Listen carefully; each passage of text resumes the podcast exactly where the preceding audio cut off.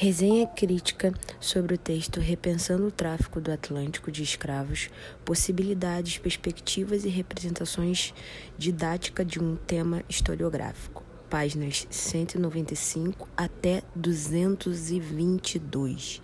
Escrito por Adriana Ribeiro de Araújo e Bruno Augustos Dornelas Câmara. A aluna que apresenta a resenha é a aluna Luana Viviane Alves dos Santos, cursando sexto período em licenciatura é, plena em História pela Universidade Veiga de Almeida. A Adriana foi uma mestranda que voltou seus estudos para a cultura das civilizações africanas, mais tarde fazendo algumas especializações dadas para o ensino da história. Foi também graduada é, em letras, português e inglês pela Universidade Federal do Agreste Pernambuco. Depois voltou a sua graduação para licenciatura em História pela Universidade de Pernambuco. Com ele. Já Bruno foi doutor em História pela Universidade Federal de Pernambuco, com ênfase em História Social no Norte e Nordeste. Sua linha de pesquisa é Movimentos Sociais e Poder Político, foi mestre em História pela Universidade Federal de Pernambuco, concluiu o curso de licenciatura em História pela mesma universidade. E tem aí uma experiência vasta na área de História do Brasil Império e História de Pernambuco. Em primeiro lugar, o texto é, presente que aqui está sendo estudado busca fazer o leitor repensar sobre esse tema que é o tráfico no Atlântico levando em consideração o ensino do mesmo dentro da sala de aula, especificamente na educação básica, e analisa uma das principais fontes de pesquisas que é utilizada dentro do meio educacional, que é o livro didático, trazendo autores mais recentes de forma cronológica e explicando as mudanças de perspectiva dentro da historiografia e como tais mudanças estão sendo empregadas na fonte em questão. Além disso, aponta as deficiências desse material de pesquisa tão importante dentro do ambiente educacional sobre o tema. De fato, atualmente a historiografia vem se debruçando de veras nos temas que envolvem a África, a fim aí de entender essa civilização que foi tão marginalizada e explorada dentro da construção da humanidade. E o texto proposto não é diferente. Portanto, Dentro da construção da historiografia da história brasileira, os estudos desses povos se fazem importantes, visto que durante o período da escravidão muitos cativos foram arrancados de suas terras e trazidos para o nosso território. Segundo o texto, abre aspas, na história do Brasil, uma das instituições mais duradouras foi a escravidão do povo africano e de seus descendentes da chegada dos primeiros colonizadores até o ano de 1888, os escravos se fizeram presentes em todos os âmbitos sociais e em todas as formas de produção econômica. O comércio atlântico de escravos, que durou até 1850, foi um dos ramos mais lucrativos da economia colonial. Fecha aspas. Então, desse modo, a gente pode perceber como é importante o estudo desses povos para o âmbito brasileiro mediante ao que foi exposto. O tráfico atlântico de escravos, né, foi um importante marco no processo é, de escravidão brasileira, que era a base da economia na época e sustentava todo o sistema de engenhos e lavouras e outros campos que se utilizavam a força de trabalho. E como os livros didáticos analisam e explicam esse processo? Ora, o texto ele se apoia em algumas editoras e faz um estudo de diferentes anos de publicação de livros sobre o tema e propõe problematizando suas perspectivas e mostrando as mudanças devido aos estudos mais recentes sobre esse processo e levando em conta as práticas de ensino dos parâmetros curriculares nacionais.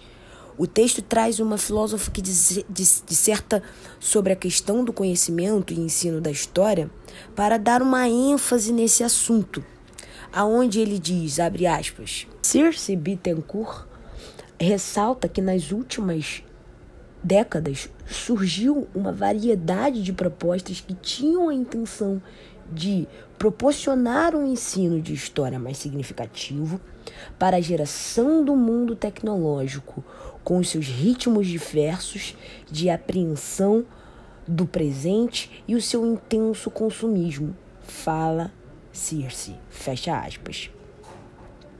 E que buscasse desenvolver no público escolar perspectivas utilitárias muito acentuadas.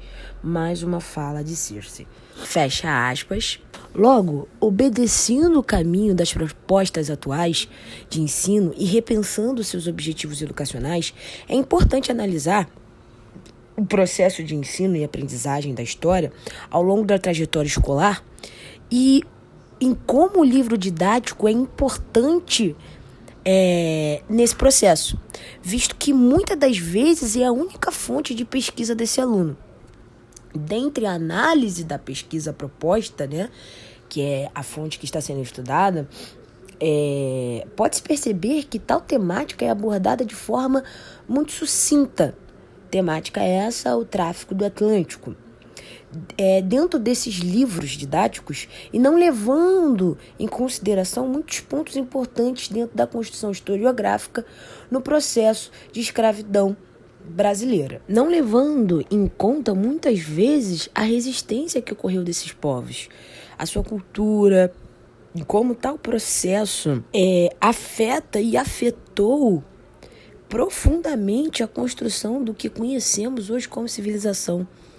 Não só dentro do âmbito brasileiro, a gente pode falar isso aí de uma forma globalizada. Logo, o papel do professor é de veras muito importante, pois ele deve trazer outros pontos de vistas e perspectivas para além do livro didático. E o próprio texto, ele fala um pouco isso pra gente, é, citando, abre aspas, as várias possibilidades pedagógicas, quando postas à disposição do educador, podem exercer o um papel eficiente no campo de ensino.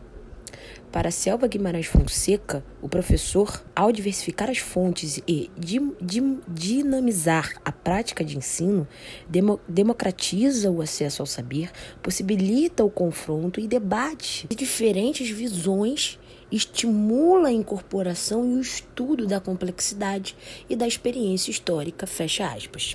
É fato é, que os livros didáticos eles abordam questões como o tráfico de escravos de forma bem resumida e que cabe ao professor trazer fontes diversas para se ter um maior conhecimento sobre o processo, a fim de enriquecer o processo de aprendizagem, sempre buscando aguçar a criticidade desse aluno. Já foi exposto que o livro didático ele não é uma fonte de pesquisa tão ampla e que muitas das vezes é a única fonte de pesquisa desse aluno, né?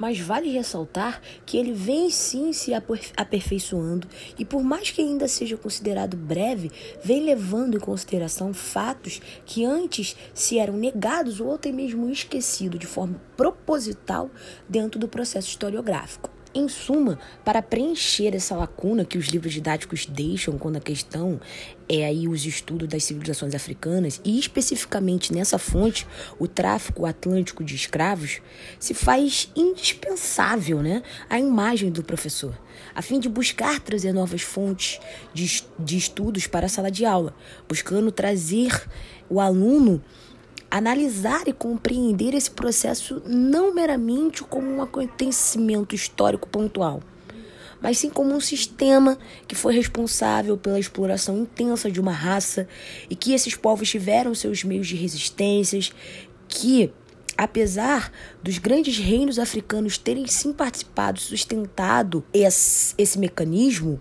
que foi a escravidão, Tal evento só atingiu uma escala global e desumana com a influência dos europeus. E que tal técnica de exploração tem resquícios e suas consequências até os dias atuais. E assim levando o aluno a problematizar a questão. Referências bibliográficas Repensando o tráfico no Atlântico tópico, repensando o tráfico no Atlântico de escravos, possibilidades, perspectivas e representação didática de um tema, Autores Adriana Araújo e Bruno Câmara. É editora Revista Diálogos, publicada em março e abril de 2019.